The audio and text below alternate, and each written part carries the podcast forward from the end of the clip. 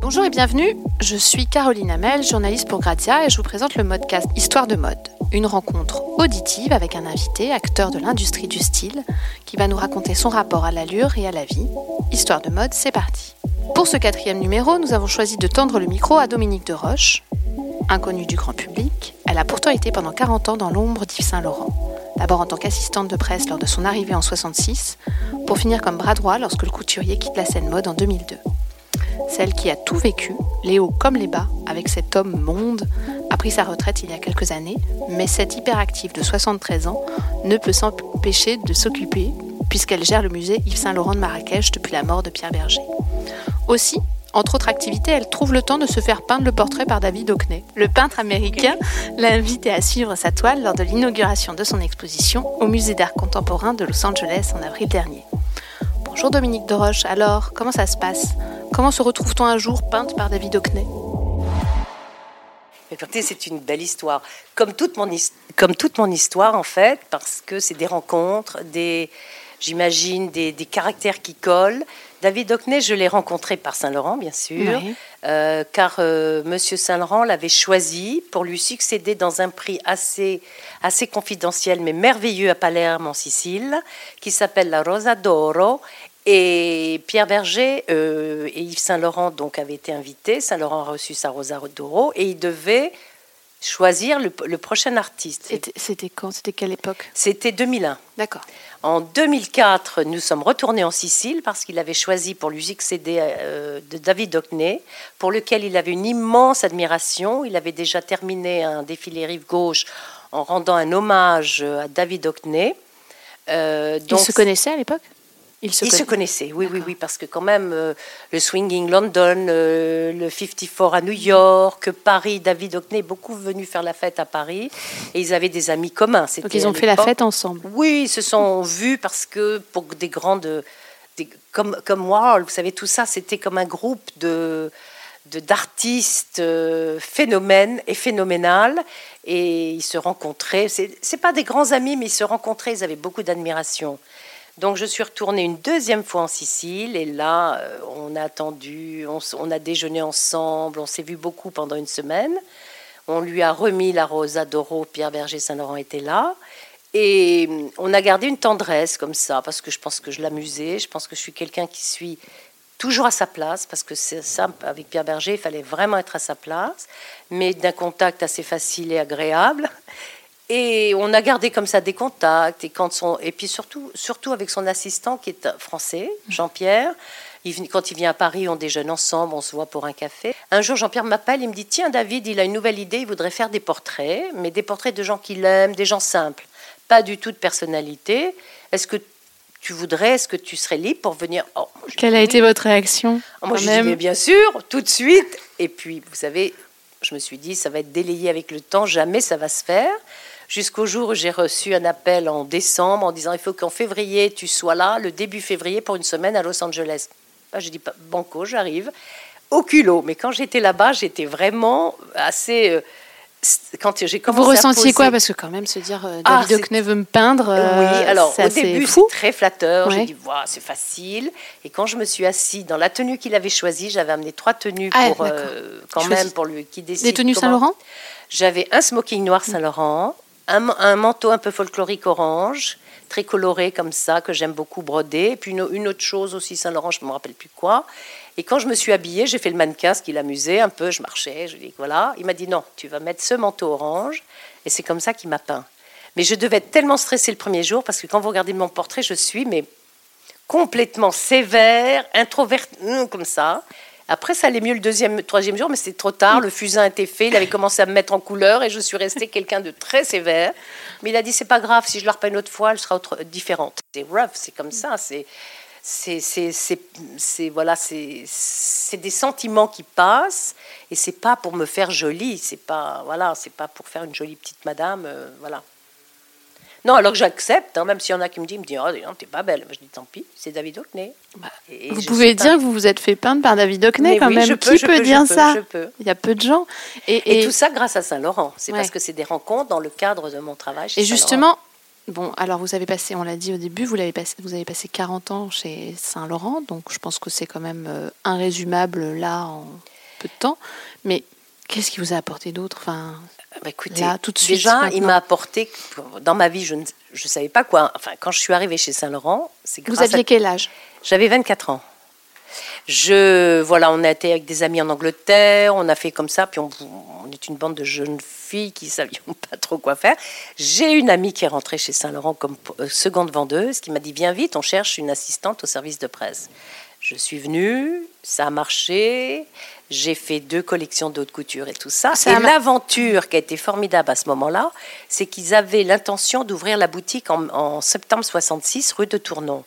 Et M. Berger, qui avait dû me voir courir euh, comme ça dans les couloirs, il avait, il avait dit non, ça serait bien que Dominique aille à la boutique parce que ça serait un bon trait d'union entre bah, ouvrir une boutique ouverte à tout le monde et à la fois, comme je, euh, en deux collections et plusieurs euh, en 6-7 mois, j'ai connu les premières vendeuses, je connaissais un petit peu Saint-Laurent. Est-ce que ça vous dérange de replacer dans le contexte cette boutique? En quoi elle était particulière et euh, pourquoi elle était importante finalement dans l'histoire de Saint-Laurent Alors, donc, moi, donc, on m'a demandé d'aller ouvrir la boutique, ce qui était très important pour eux parce que ça faisait des mois qu'ils travaillaient sur cette idée. Monsieur Saint-Laurent, c'était un moment où il pensait, il avait ouvert sa maison de couture en 62 donc vous voyez, on était en 66 et il trouvait que pour lui, habiller les, femmes très riches, haute couture, qui était une petite quantité, euh, une fois qu'il avait fait, créé son collection, mais il était détaché de ça, vous voyez, parce qu'il ne descendait pas habiller les clientes. C'est pas quelqu'un qui descendait dans les, dans les cabines voir les clientes. Et il avait une forte envie. Il a toujours dit j'aurais voulu monter comme un monoprix, un prix, euh, enfin un prix unique à l'époque. Et il rêvait d'ouvrir un magasin quelque part. Ça trottait dans sa tête, avoir un univers Saint-Laurent. Et avec ce, ce projet, avec Pierre Berger, ils avaient trouvé, une, parce qu'il voulait habiller les jeunes, il voulait habiller la rue, il était fou des Beatles à l'époque et tout ça, euh, Mick Jagger. Et, ils ont trouvé une boutique rue Tournon, à deux minutes du Sénat, qui était au 21 rue Tournon, qui est devenue une adresse mythique. Le jour où on a ouvert, ça a été une folie. Alors, il voulait habiller, il s'était rapproché du quartier latin de la Sorbonne parce qu'il voulait habiller les jeunes. Vous pensez bien que même si les prix à l'époque étaient pas très chers, enfin pas très chers par rapport à un prêt-à-porter de luxe, euh, les jeunes ne venaient pas s'habiller chez nous. Peut-être ils venaient acheter une ceinture ou une chose comme ça. Mais ça a été important parce que tout de suite, les gens qui Saint-Laurent faisait déjà rêver. Il faisait déjà rêver, il a été important quand il a pris la suite de dehors. Donc Saint-Laurent, le nom, le, qui était déjà le petit prince de la haute couture. Donc ce nom était déjà sur les lèvres, dans les grands articles des grands journaux, en, à l'étranger, partout. Quand il a ouvert cette boutique, tout le monde est venu voir ce phénomène. Et tout de suite, en 66, c'était le smoking, c'était là, vous voyez, les, les modèles euh, en jersey, la mini-jupe en daim. Des essentiels, quoi. Des essentiels mm. déjà, hein, déjà. Le manteau de marin, etc., euh, etc. Et vous, vous vous êtes retrouvé dans cette boutique Et moi, je suis, je suis retrouvée parce que c'était joyeux. Donc, tout Saint-Germain, tout le quartier, tous les amis de Monsieur Saint-Laurent, les clientes qui venaient pour la haute couture. Vous, faisiez quoi à l'époque? Vous Je vendais. Ah oui, d'accord. Je vendais. Non, non, il y avait une directrice, mhm. mais j'avais un rôle très important parce qu'on on avait euh, pris une directrice qui parlait pas anglais. Et moi, je parle bien anglais. Mhm. Enfin, je parle pas mal anglais.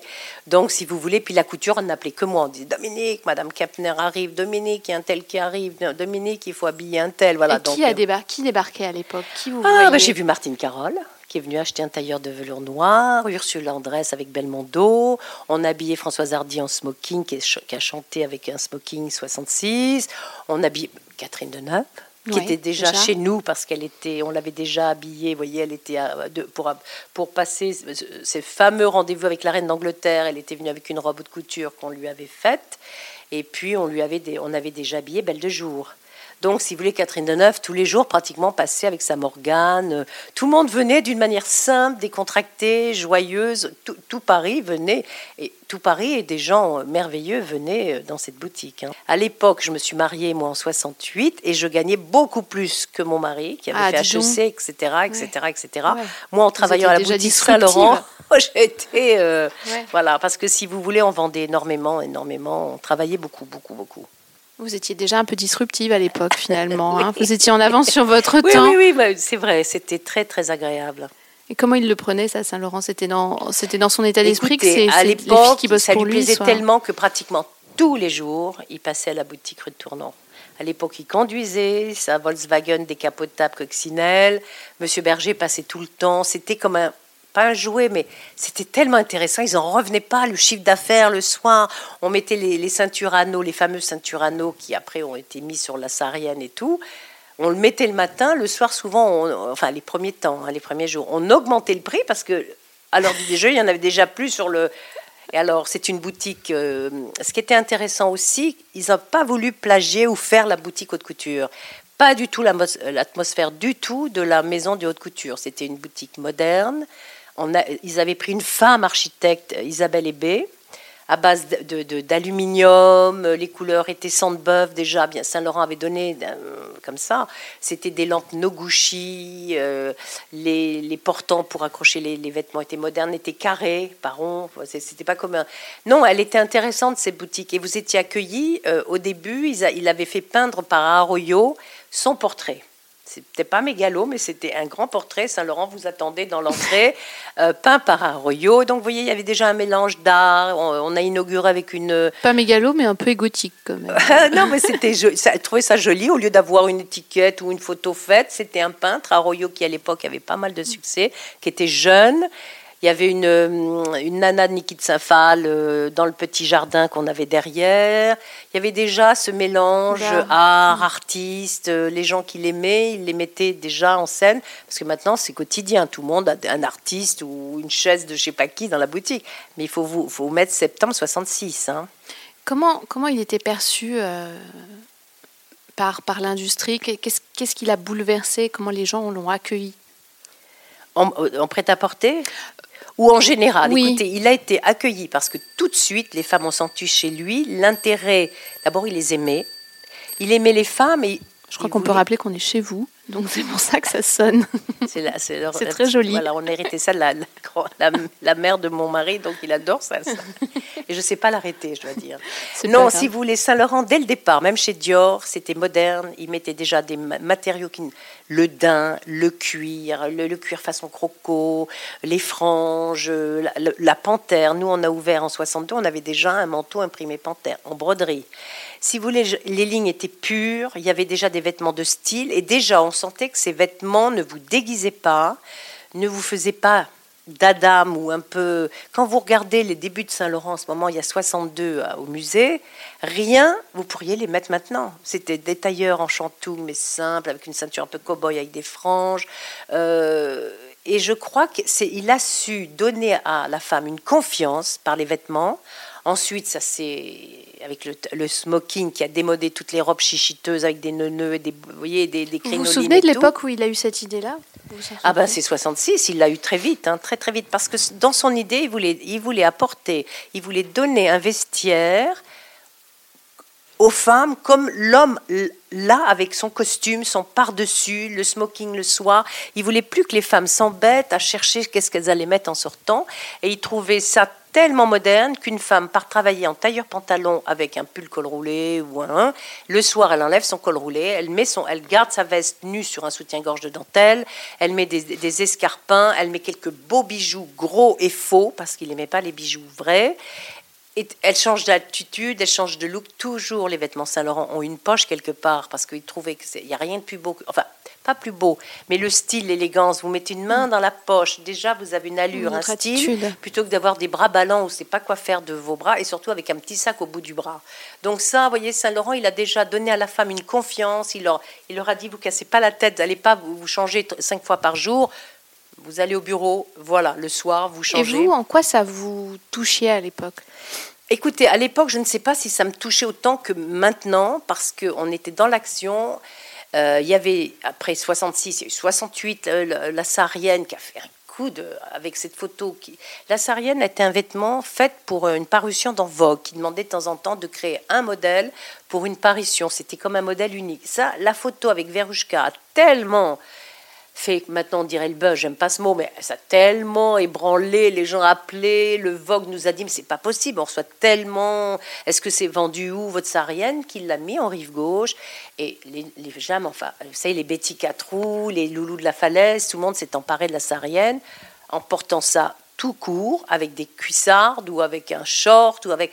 Si vous voulez, il a donné une telle confiance, une telle liberté aux femmes sans, sans les, les mettre... Euh, euh, ridicules ou déguisées. Elles se sentaient libres, elles se sentaient belles, elles se sentaient aimées, elles avaient envie de... Il les écoutait en fait Oui. Il les écoutait sans les écouter. Saint-Laurent, ah. il avait un troisième œil, il avait le sens de la rue. Mais c'est vrai, c'est un homme qui habitait dans le 7e, il venait tous les... Enfin, quand il... Parce qu'on était rue Spontini, la première maison de couture. On a déménagé en 74 rue euh, Avenue Marceau. Donc son parcours était court et bref. Eh ben, il sentait la rue, il savait que cette année-là, il fallait faire comme ça, il sentait la couleur, comment mélanger.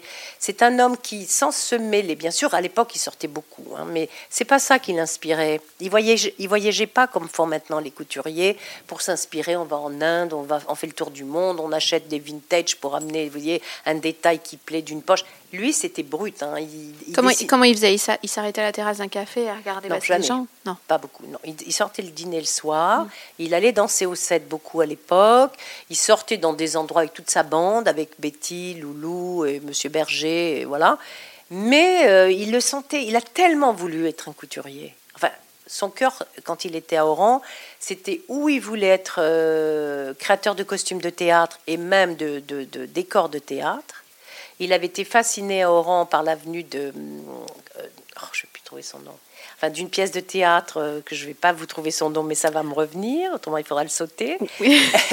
et ça, ça lui avait déclenché les dorures, les rideaux rouges, euh, le théâtre.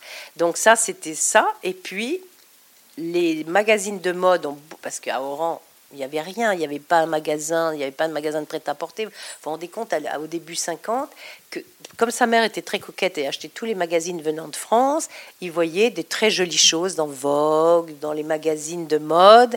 Sa mère se faisait faire souvent des robes par une couturière à Oran. Tout ça l'inspirait et souvent c'est lui qui disait non maman tu mets pas cette robe, elle est pas belle ou mets cette robe. Enfin, vous voyez, tout ça le là et il a très vite à 15 ans il savait qu'il voulait venir à Paris et être connu et travailler dans la mode ou dans le théâtre. Donc son destin était fait, en somme.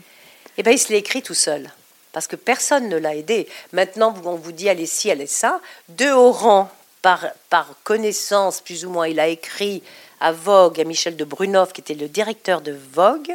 Il a tellement écrit, il lui a envoyé des dessins en disant qu'il voulait. Enfin, voilà, ils, ont entretenu une, une, une, correspondance entre ce jeune garçon et ce directeur de Vogue qui un jour il lui a dit ben, venez à Paris. Il est venu avec sa mère. Quand il a montré ses dessins qu'il avait fait à Oran, donc loin de Paris, loin de ce, milieu, il a dit mais c'est pas possible. Il a appelé Dior, il dit il faut que tu reçoives ce jeune garçon. Les dessins étaient pratiquement la collection de Monsieur Dior. Enfin, euh, il a dit mais c'est Dior ça. Enfin bon, il a, eu un rendez-vous avec Monsieur Dior. Il, était encore jeune, donc on lui a dit faut faire encore un petit peu. Il a fait un petit peu l'école de la chambre syndicale de la haute couture et il est rentré chez Dior. Et quand il est décédé, Monsieur Dior, c'est Monsieur Saint-Laurent alors qu'il était gamin, il avait 21 ans, confié un empire comme Dior, parce que Dior était déjà une grande maison installée. installée. Mm-hmm. Il, a, il, a été, euh, il a été succédé à Monsieur Dior. Et pour revenir à vous, dans tout oui, ça. Oui, reparler à moi. moi, je suis pas, je sais rien faire que, que de la communication et. Bah, vous avez. et mettre les euh, autres en valeur. Ouais, mais euh, mais vous avez quand même vu tout ça. Oui. Donc après la boutique, euh, après les boutiques, ben, après je suis retournée à la haute couture. Je me suis mariée, j'ai fait trois enfants. Donc j'ai eu des... Voilà. Mais si vous voulez, euh, là, en mûrissant un petit peu, en, voyant les articles, en voyant les yeux, les yeux brillants des gens, les standing ovations de fin de défilé, vous dites là, je travaille chez quelqu'un qui a vraiment... Euh, enfin, il y a quelque chose. Quoi. Voilà, on sent que vraiment, c'est, on est chez quelqu'un parce que j'avais du mal à le comprendre dans, avec les autres couturiers. Vous savez, quand on n'a pas une expérience voilà, de, mode, et, plus ça allait, et plus vraiment, vous dites, ça y est, c'est le meilleur. Hein. Ces défilés étaient magnifiques. Parce que Saint-Laurent, bon, si vous voulez, maintenant les défilés sont uniformes. Toutes les moi, après la plupart du temps, je suis invitée un peu à droite à gauche. Je ne reconnais pas un, mannequin vedette. on me dira tiens, c'est un tel. Quand ça passe sur le, enfin, le défilé, d'abord, on est tellement loin maintenant des défilés. Nous, très vite, on a fait à l'hôtel intercontinental. À l'époque, on était plus près? Ah oui, euh, on, on défilait beaucoup. On l'a fait beaucoup dans notre maison de couture au début. Après qu'il devenait vraiment trop petit, on l'a fait avenue Marceau, ça devenait trop petit. À partir de 76, on a défilé à l'hôtel Intercontinental, rue de Castiglione. Et M. Salon avait choisi ça parce que été fait par Garnier, comme l'opéra, les plafonds, les mou... Vous savez, il est très, très sensible à la beauté, que, tout soit beau. Donc cette salle correspondait avec des colonnes, enfin, elle était très belle. Donc on a choisi cette salle et pratiquement on a toujours défilé là-bas. Les filles étaient toutes unique parce qu'il n'y en avait pas deux qui étaient coiffés pareil. Euh, euh, ça mélangeait les blondes, les rousses. Euh, très vite, il a, mais même très dès le départ, nous avons des, un mannequin noir qui s'appelait Fidelia, qui a défilé en 62 chez nous. Et plus, plus ça allait, plus beaucoup, il a, pris, il a aimé beaucoup, beaucoup de mannequins. Comment, comment il castait Non, ça, si vous voulez, il y avait toujours bah, Loulou, enfin, Loulou quand elle est rentrée chez nous. Après, il y avait comme une directrice du, du, du studio. Euh, Madame Munoz faisait beaucoup euh, des choix. Il est très fidèle, Monsieur Serre. Donc on ne changeait pas les, cabines du jour au lendemain. Ben, il y avait Victoire au départ, qui a été le modèle de Dior que nous, qui nous a suivis après en 62. Et par la suite, il y a eu une organisation, on s'est mis à s'organiser un peu plus, même si on était très artisanal. Euh, donc on, on sent qu'il y avait une côté, un côté famille, presque, comme si ah, non, non. filles ou ses on, a, on, faisait appel, parce que maintenant je sais, on appelle une jeune femme qui vient vous faire le casting, oui, présente. Casting, ah non, nous c'était tout en interne, hein. tout était en interne total. Donc euh, elle faisait venir, on les habillait, on les maquillait, si elles étaient mal coiffées, on leur faisait un chignon de danseuse, on leur mettait cette fameuse euh, blouse blanche Yves Saint Laurent, tous les mannequins se présentaient chez Monsieur Saint Laurent à coiffer les lèvres rouges, bas noir, escarpin et la blouse blanche. Donc il y en a certaines, quand on ne les connaissait pas, on faisait une présentation au studio, aussi bien devant Loulou que Madame Munoz. Et autrement, quand on les connaissait comme Amalia, comme euh, Violetta, comme des mannequins qui sont venus au moins 7-8 ans défiler chez nous. Euh, et puis après, les grands mannequins, quand c'était Carla Bruni, Karen Mulder, euh, Claudia Schiffer et tout, pratiquement, on ne les présentait pas. On disait parce qu'ils les voyaient dans les magazines ils voyaient, enfin, on leur disait, tu sais, elles sont tellement importantes, ça serait bien que tu les prennes. Parce que lui, c'était pas important d'avoir des tops. c'est vrai. C'était pas ce qu'il recherchait en premier. Alors, qu'est-ce qu'il voulait C'est un joli voulait cou, des épaules, une grâce, un corps qui représente, qui soit moderne et qui aille bien avec ses vêtements. Lui, il s'en fichait des grandes voilà, vous voyez, mais on les prenait aussi parce que tout le monde lui disait si tu as un tel, un tel. Non, puis il y a des, vous savez, il y a des collections. Il fallait que les filles soient beaucoup plus glamour et Hollywood parce qu'il avait une grande passion pour le cinéma des années 20, 30, 40. Il adore, il aimait énormément le smoking et la, tenue d'homme est certainement venue de Marlène Dietrich, qu'il avait vu dans, dans plusieurs films où elle portait un smoking blanc, le chapeau de forme. Tout ça, il était très inspiré par, par le cinéma américain et le glamour, les jolis les cheveux, les, les, robes drapées, les robes tenues avec un nœud. Enfin, il est donc moi je sais, on lui achetait beaucoup de livres dès qu'il y avait un livre qui sortait sur euh, l'année de, on lui achetait des livres pour lui apporter au studio pour qu'il les regarde et il aimait, il aimait beaucoup ça. Et très souvent le soir, il regardait des cassettes de films comme ça ou les Dames du Bois de Boulogne. Enfin, il aimait quand il y a eu de la grâce, de l'élégance, euh, des films bien habillés voyez, avec des vrais vêtements, pas. Voilà. Comme on, maintenant, c'est rare, euh, les filles sont avec cardigan, une jupe, un jean, un pantalon. Tandis que là-bas, euh, il y avait vraiment des films très joliment habillés, et ça, il aimait beaucoup. Et euh, vous, comment, dans tout ça, comment vous avez évolué progressivement Parce que vous étiez à son bras droit à la fin, finalement. Oui, enfin, si vous voulez, je suis celle qui est restée jusqu'à la fin. Donc, si vous voulez, bon, bah écoute, on est c'était facile parce que les gens me disent toujours oh là là, il devait être compliqué, Monsieur Saint-Laurent, parce que c'est vrai, on le décrit toujours comme un peu triste, un peu bon, mais il n'a pas toujours été comme ça.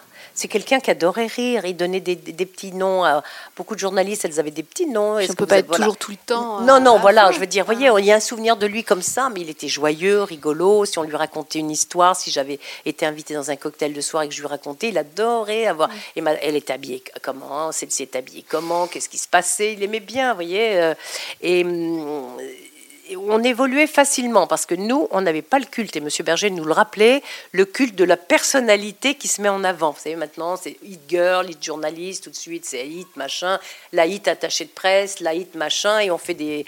Nous, on n'était pas comme ça. On était vraiment, on faisait partie de la famille, on faisait partie de la maison, et il fallait faire de notre mieux, et le mieux était très exigeant. Enfin, M. Berger exigeait le.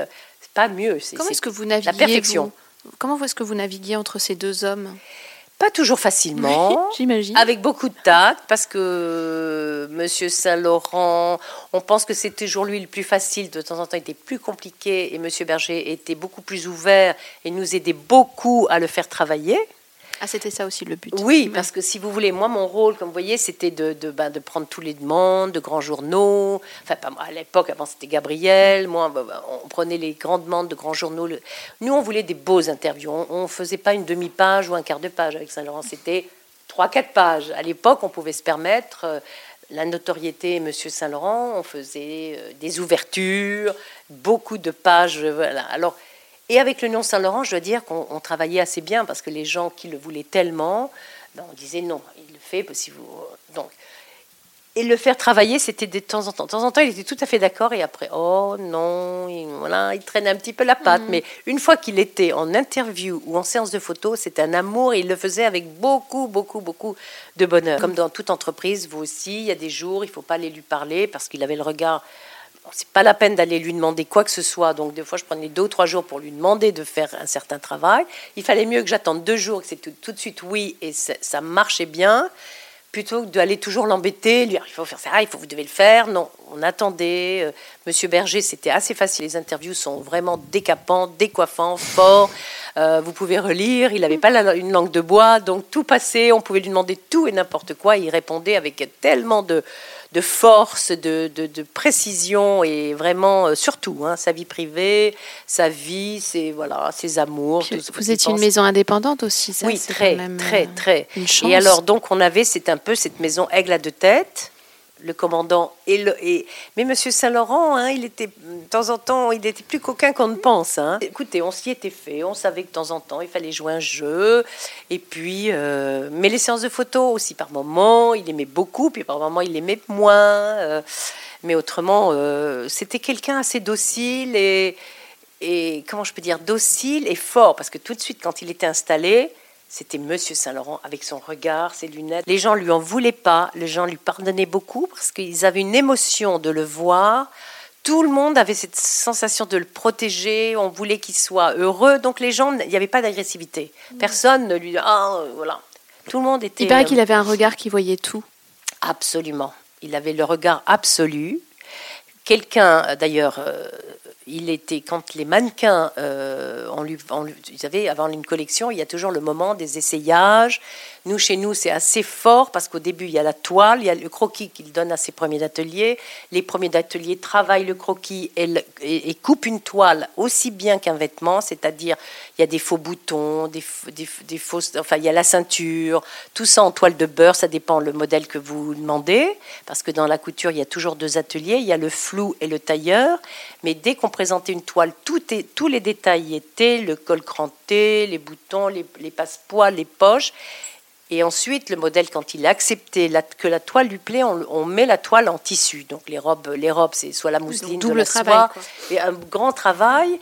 Et Monsieur Saint Laurent, euh, donc le modèle rentrait en premier. Il y avait comme une, cérémonie de, de, présentation. Donc le mannequin rentrait à la Saint Laurent, très fier, suivi de la première d'atelier et marchait jusqu'au miroir. Vous savez, dans un studio, il y a un grand miroir parce que son bureau de travail était au fond du studio. Et jamais il ne regardait le mannequin rentrer, il a regardé arriver dans le miroir parce que tout de suite il voyait s'il y avait un défaut, si ça allait. Et tout de suite, il savait si le décolleté était trop, trop profond, pas profond. Et puis tout, tout, tout, l'équilibre d'une robe avec lui, c'était tout dans la seconde. Il voyait si le premier, il y avait quelque chose qui clochait, l'équilibre, le, la longueur.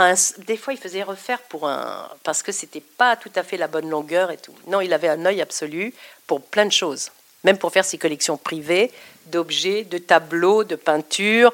Euh, il passait dans la rue, Monsieur Berger raconte toujours, il était en voiture, il passe devant un antiquaire et tout d'un coup il voit un objet dans une vitrine, mais en passant comme ça. Il a dit arrêtez-vous, arrêtez-vous, j'ai vu quelque chose. Et eh bien rien qu'en passant, il avait vu euh, ces fameux vases du Nant. Enfin, une femme, il voyait tout de suite à un détail près. Il disait ah non, sa robe était trop longue, c'était pas joli quand il a dans des grands dîners. L'œil absolu pour plein de choses. Pour la décoration, ces maisons étaient sublimes. Marrakech était un, lieu de. C'est là où beaucoup y créaient à Marrakech. Il, il, partait après les collections de couture, il allait se reposer à Marrakech et il préparait, il dessinait sa prochaine collection. Et c'était pas dur à vivre ça, un peu au quotidien, l'œil absolu? Il vous Oh, écoutez, ça peut être non parce que quand même. Bah, alors, euh, si vous voulez, euh, comment vous dire Non parce que on était toutes. Euh, je vous cache pas qu'on partait habillés des pieds à la tête oui. le matin. Jamais. Voilà, le matin, c'était bas noir, des choses. C'était exigeant. Les gens, oui, oui, oui. Mm. Ils nous le demandaient pas. Mm. Mais on savait qu'on devait être comme ça. Et c'est vrai que hum, qu'est-ce qui m'a parlé de ça aujourd'hui en disant que même dans le quartier, on reconnaissait les femmes de Saint-Laurent qui travaillaient avenue Marceau parce qu'elles étaient toujours le foulard qui allait avec le manteau, mais contrasté, les bas noirs, le beau sac, parce que on se devait d'être élégante pour lui d'être comme il aimait. Euh, alors, il vous faisait pas une, réflexion. Vous pouvez être un peu ronde, comme j'ai toujours été. C'était pas un problème, hein, parce que je sais que dans des maisons, si vous n'êtes pas la minceur, vous recevez, vous avez des, des, non, lui non, il aimait, il aimait beaucoup les gens avec qui il travaillait. Il nous remerciait beaucoup. Moi, j'ai plein de petits mots. Il me remercie pour mon travail. Vous voyez, c'était quelqu'un. Il reconnaissait les gens qui travaillaient et il savait que tout le monde tendait, mm. que toute la maison, que ce soit l'emballeuse, que ce soit la manutention, les ateliers. Tout le monde avait un rôle, quoi. Tout le monde avait un rôle et que tout le monde avait un rôle vers l'excellence pour l'aider, pour, le porter, pour lui apporter le meilleur de nous-mêmes dans notre travail et tout, pour que lui euh, puisse produire le la plus belle les plus belles des collections. Et cette exigence, eh ben, tout le monde l'avait. Loulou était toujours magnifiquement habillée, Madame Munoz. Enfin, vous savez, c'était comme une. Euh, toujours du rouge à lèvres. Et je mets toujours du rouge à lèvres. Euh, toujours des bas noirs que je mets plus maintenant. Ça, je suis libérée des bas noirs. Des, L'époque a quand même changé. oui, je reconnais que maintenant on travaille plus comme ça, mais je trouve que il y a une élégance dans une maison. D'ailleurs, tout le monde le disait. On arrivait à avenue Marceau, on sentait l'élégance partout. Tout le monde avait quand même des, on n'avait pas d'uniforme. Hein. Ils ne nous demandaient pas de porter. On portait du Saint-Laurent. On avait la chance d'avoir de, vestiaires parce que les, maisons, c'était printemps, été, automne, hiver. On avait le droit de commander en Saint-Laurent, rive gauche, un vestiaire, surtout nous qui avions affaire avec l'extérieur, la presse, les sorties et les choses comme ça, ou des voyages de presse. Mais euh, on, choisissait des vêtements pour travailler. Mais euh, c'était tellement élégant, tellement... Saint-Laurent, même une veste, un blazer devient, parce que les boutons sont, il y en a quatre, il y a des boutons aux manches, les détails sont somptueux. Est-ce que vous pourriez revenir sur, euh, sur son dernier défilé? Enfin, peut-être déjà nous dire si vous avez un moment plus émouvant qu'un autre. Ah, ça, pour moi, parce qu'on a fait des grandes choses avec Saint-Laurent. Vous savez qu'en 83, on a fait le Met, en 85, on est en Chine, en 80, on a fait des grands défilés pour, euh, vous savez, Saint-Laurent, mais le plus, celui qui me, qui me d'abord le dernier défilé, quand Loïc Prigent l'a refait remanier pour les 10 ans du défilé, j'ai pleuré comme une madame, parce que de revoir tout ça, le travail que ça nous a donné, l'émotion de se dire que c'était, parce que le travail, on l'a fait. Je ne sais pas comment on l'a fait, mais on l'a fait. On était cinq à faire ce dernier défilé. On est passé de, allez, 650 à 1500 personnes pour le dernier défilé de la salle de l'hôtel intercontinental à Beaubourg. C'était en 2002, c'est ça? C'est en 2002. Donc il a fallu organiser ça. On a annoncé le début, le 7 janvier, par conférence de presse, que Saint-Laurent arrêtait la couture. Mais ça avait été, si vous, la conférence de presse. Bien sûr, moi je le savais déjà depuis décembre, euh, voilà, et ça, les bruits euh, là. Donc on a commencé, on a fait la conférence de presse et le 22 janvier, on présentait.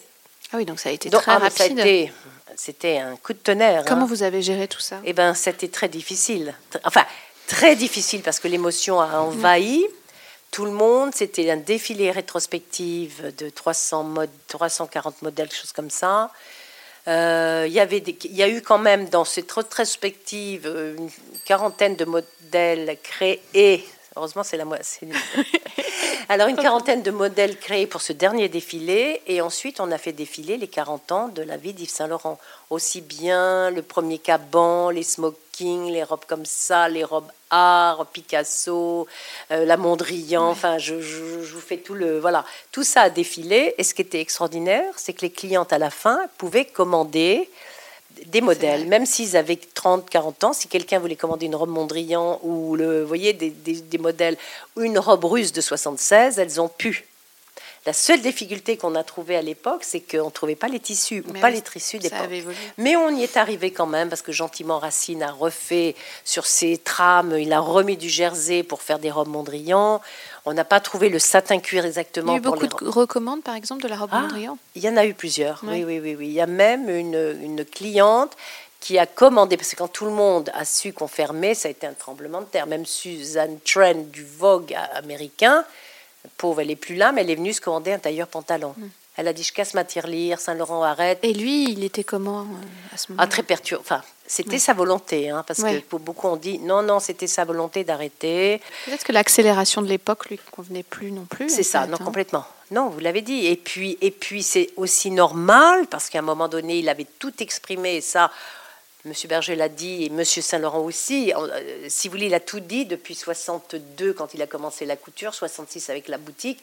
Il a mis euh, la femme moderne, il a installé le vestiaire de la femme moderne, euh, arrivé sans arrêt des tas de choses tellement, la, vareuse, le jumpsuit, des choses que tout le monde a adhéré tout de suite. Et bien sûr, les années 90, c'est plutôt de la, du prêt-à-porter, disons ronronnant. Il n'a plus mis un modèle qui vous tombe. Vous savez, encore en 76, il a fait les Russes, qu'on a très bien vendus à la couture.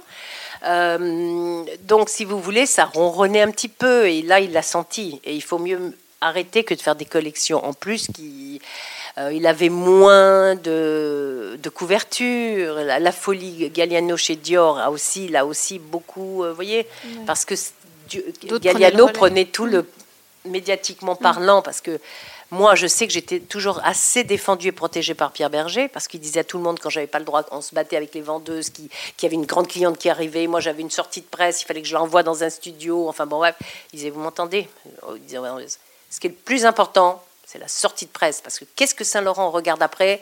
C'est les parutions dans les magazines, c'est ce qui reste et c'est ce qu'il aime. Si sa photo est belle dans un magazine photographié par Newton, Horst ou, David Bellet, ou etc., etc., Jean-Louis Sieff, ça, ça lui faisait plaisir d'avoir des belles photos, des bonnes photos de ses modèles dans les grands magazines. Et je dois dire, dans les années 90, il s'est fait un petit... Il y avait tellement de choses nouvelles qui arrivaient.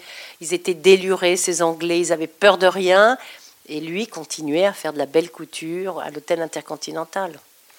Mais c'est magnifique. Hein. Quand on regarde les défilés, je dis, ah, c'est tout ce qu'on veut s'habiller maintenant comme ça. Si vous voulez, on veut continuer d'avoir des jolies robes du soir, des jolis fourreaux, des jolis tailleurs, mélangés. Quoi. Mais, et puis aussi, la presse c'est, bah, a pris tous ces jeunes créateurs, parce que c'était nouveau. Saint-Laurent, depuis, voyez, 60, depuis Dior, depuis 58, on parlait de Saint-Laurent. Tout d'un coup, tous ces nouveaux couturiers qui arrivaient sur la scène donné des papiers incroyables aussi. Et, euh, si vous voulez, Monsieur Saint-Laurent, bah, voilà, la maison tournait, mais c'était donc c'est lui qui a pris la décision d'arrêter. Donc il prend la décision et comment il gère l'après? Est-ce que bah, après ça a été vraiment très difficile parce qu'il continue à venir. Donc donc on a arrêté en janvier. La maison est restée parce que bien sûr il y avait des commandes de clients. Donc la maison a continué après le dernier défilé.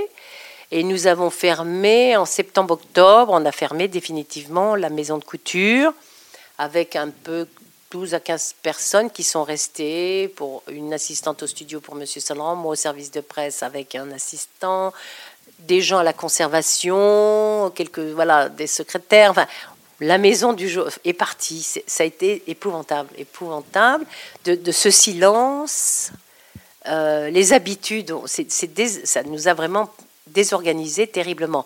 Mais nous devions faire face parce que Saint-Laurent venait tous les jours à son bureau et malheureusement, il avait pu, il dessinait, enfin, il avait dit qu'il voulait dessiner, qu'il voulait faire du théâtre, des, costumes et tout ça. Et je pense que ce dernier défilé, sa décision, je ne sais pas s'il l'a regretté, mais ça a été un coup fatal pour lui, ça. Voilà Puis il a tellement été le petit prince de la haute couture, le roi de la mode. Les titres étaient tellement élogieux. On l'a tellement. Il a, moi, j'ai des. Je me rappelle, il y a des articles fantastiques sur lui. Donc, euh, si vous voulez, à un moment donné, puis il, il vieillissait aussi. hein. Bah oui. Le passage à, à l'après, finalement. Voilà, ça, bah oui, ça bah, ça a été très sans Saint-Laurent, quoi. finalement. Maintenant, voilà, sans Saint-Laurent, ça a été difficile. Mais écoutez, après, donc, euh, comme dit Monsieur Berger, il faut pas être no- nostalgique. Il faut que, euh, voilà, la nostalgie, il faut pas, il faut pas s'arrêter là-dessus. Des projets. Donc, tout de suite, euh, quelques jours après, on a décidé de faire beaucoup de travaux dans la maison de haute couture pour en faire une fondation. Pour l'œuvre d'Yves Saint-Laurent. moment-là. Oui, oui. ben, moi, je suis, je suis pas partie pratiquement. Je, voilà, je ne suis pas partie Hmm. du tout parce que ça a été arrêté tel jour et le lendemain, j'étais prise euh, embauchée pour la fondation. Et on a, on a, euh, ben, on a vécu les travaux, on a vécu la première exposition dialogue avec l'art. Monsieur Saint-Laurent était toujours là, c'était 2004 et il allait encore bien, très bien. Ensuite, on a chaîné Smoking, on a fait des expositions ce qui nous, ce qui nous épatait, on était très heureux de faire ça. Puis au bout d'un moment, vous voyez, ça. Bon, alors c'était Saint-Laurent et des artistes aimés invités aussi. Donc on a fait David Hockney, le photographe David Seiner.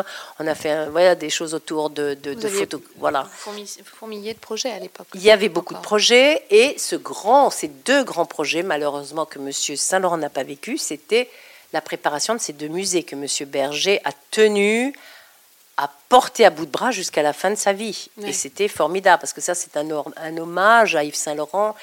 Et, là, euh, c'était, bon, même s'il y a eu, ils se sont séparés, ils se sont quittés, mais il y avait toujours une, une énorme tendresse. Et Monsieur Saint-Laurent n'a jamais quitté Monsieur Saint-Laurent. Il le voyait, il ils allaient prendre le thé le dimanche. Enfin, vous voyez, il y a eu une séparation parce que, voilà, la vie étant comme ça. Monsieur Berger a bien expliqué, à un moment donné, c'était infernal de vivre avec Monsieur Ouais. Saint-Laurent. Ouais. Il l'a- dit encore, j'ai lu une interview là, parce que la drogue, il sortait tous les soirs et ça, à bout d'un moment. même, même à la fin. Enfin, il continuait. Non, à la fin, non, non. Il s'est assagi là tous ces derniers temps parce que d'abord, euh, il pouvait plus ni boire ni rien.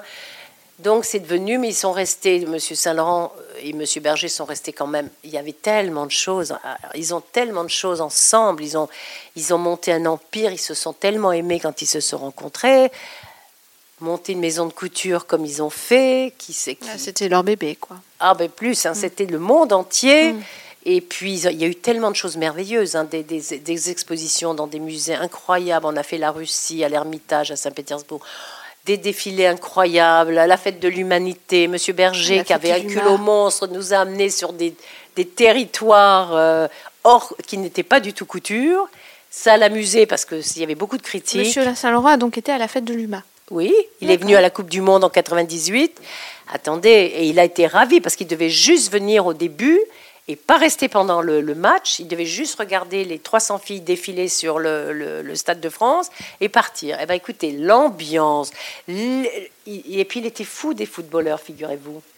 Ah, Vous avez vu sur Instagram, j'ai mis une photo Je me figure assez bien. Non, mais il s'est pris au jeu. On en parlait tellement de cette Coupe du Monde. Il aimait beaucoup Zidane.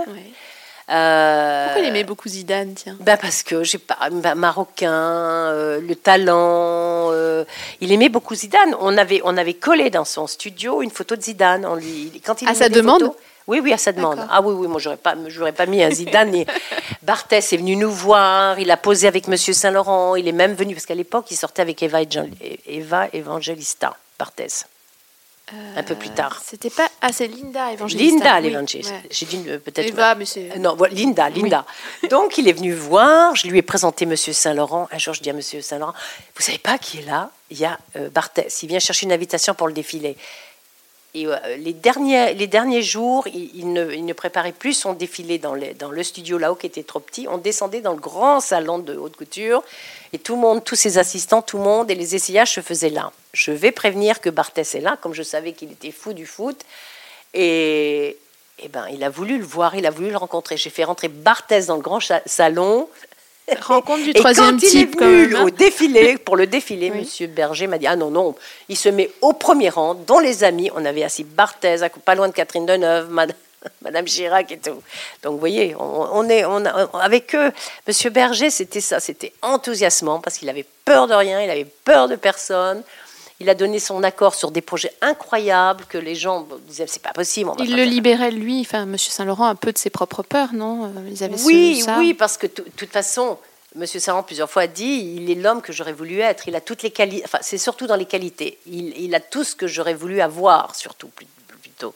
Et c'était vraiment une maison aigle de tête. Il y en avait un qui était le fonceur un et l'autre, eh ben, l'aigle a deux têtes qui se complétaient. L'autre était complètement dans sa création, libéré de toutes les contraintes. On lui a pas dit non, il faut pas mettre huit boutons parce que ça coûte trop cher. il faisait ce qu'il voulait. Des kilomètres de zibeline s'il voulait. Monsieur Berger ne l'a jamais brimé dans quoi que ce soit. Il crée comme protégé par, par, par Pierre Berger. Monsieur Berger lui enlevait tous les problèmes euh, euh, qui pouvaient se lever sur le chemin de la création. Et, mais M. Berger n'a pas pu le protéger contre les démons, quoi, quand M. Saint-Laurent a commencé à voir. que Parce qu'il n'a pas eu de jeunesse aussi, il faut comprendre. Il était rang, son homosexualité n'était pouvez pas l'expliquer déjà. Vous savez, il n'était pas. Il faut voir maintenant. C'est facile pour un gars. Enfin, c'est facile. Même maintenant, on dit que c'est pas facile. Mais lui à Oran, dans une famille bourgeoise, dans une famille de colons où tous les amis étaient colons, c'était pas vu. C'était vraiment mal vu d'avoir un fils homosexuel. Et lui qui se demandait ce qu'il était, quoi, parce que. Euh, grand, mince, fin, ses copains se foutaient de lui au lycée parce que il était tellement, euh, il était tellement beau jeune à 15 ans comme ça. Voilà, donc euh, bah, il s'est libéré à Paris à un moment donné. Bah, C'était la fête, il a découvert la fête. Euh, euh, Jacques de Bacher l'a beaucoup aidé. voilà, il voilà, il s'est pris, il a, il, a, vécu la fête voilà, il a eu sa maison de couture et après, voilà. Je comprends aussi, hein, parce que c'est très, vous savez, la création, beaucoup de gens vous le diront, enfin, hein, c'est tous les ans, il faut remettre ça sur le. Il faut remettre. c'est comme une remise en question perpétuelle de soi-même. Voilà, c'est pas comme un peintre. Euh, si vous voulez, un peintre, il peint aujourd'hui, demain. Il n'a pas une collection qui tel jour, il faut présenter sur un podium. Après, vous avez toute la, la critique de tous les, magazines de mode. Euh, ben pour lui, ça, le, ça lui prenait beaucoup, beaucoup de temps de, et d'énergie.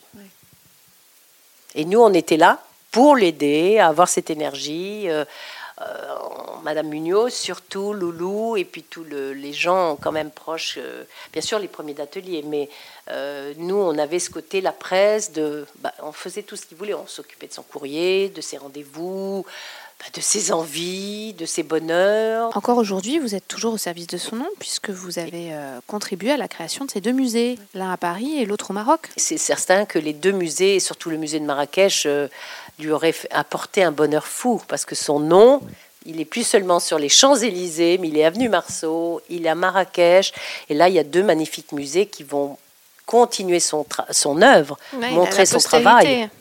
oui, parce que, vous savez, Saint-Laurent, on a fait des expositions, plein d'expositions, mais vous savez qu'on a pratiquement, je ne sais plus combien, 5-6 000 robes. Là, il y a de quoi faire des thèmes et de montrer des tas d'idées, des tas de, des tas de choses. Saint-Laurent, qui aimait la nudité, qui aimait les beaux décolletés, qui aimait les dos, qui aimait les nœuds, qui aimait les marins. Ce qui, ce qui m'intéresse aussi, c'est de savoir comment sur Instagram, donc puisque ça fait peu de temps que vous y êtes, mais à la fois vous commencez à avoir pas mal de followers. Oui, ça commence. J'en suis à 5000 et des poussières. Ben, c'est fou quand même.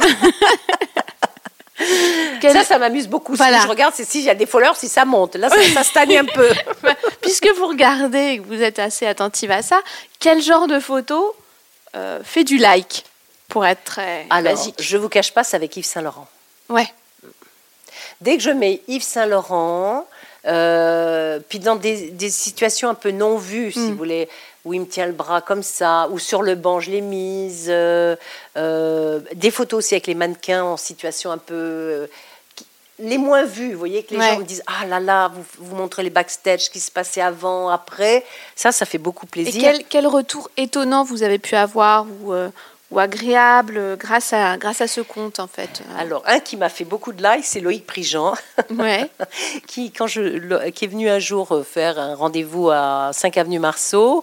Je travaillais pour Marrakech, il vient me voir, on papote, j'avais tous mes albums parce que moi j'adore travailler, je mets mes photos, tous mes choix, je les documente. Pourquoi j'ai pris cette robe Parce que Catherine Deneuve l'a portée au Met en 83. Enfin ou enfin mm. voilà, je documente où c'est la couverture d'un d'un grand magazine ou enfin bon, les robes je les ai choisies parce qu'à Marrakech je trouvais que on pouvait pas juste leur porter des robes et dire ah parce que c'est voilà. Je le montrais parce que dans la vie, elles ont représenté quelque chose pour Saint-Laurent. Elles ont été vues, elles ont, elles ont, elles ont une histoire, ces robes. Et je lui montrais tout ça, je lui racontais. Et puis en partant, gentiment, il me dit Dis au revoir, fais coucou comme ça. Alors je dis Oh ben oui, comme la reine, je, je lui fais comme ça. Et le soir, il met regardez mon idole Dominique, la, grande attachée de presse, enfin il, me fait un compliment, dis donc, ouh, le lendemain j'avais. Donc Loïc m'a fait beaucoup beaucoup de bien pour mon Instagram. Donc merci Loïc. Voilà. Et merci Saint-Laurent aussi. Et eh ben, voilà, merci, merci à vous parce que mon grand bonheur maintenant c'est de parler de lui.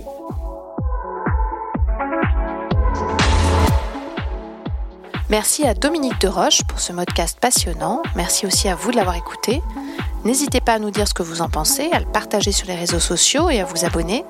Rappelez-vous que la mode, ce n'est pas qu'une histoire de fringues, c'est aussi une histoire humaine, le parcours de gens créatifs et passionnés dans une industrie qui va vite et touche du doigt ce qui fait l'air du temps. Histoire de mode, c'est fini et on vous dit à très bientôt.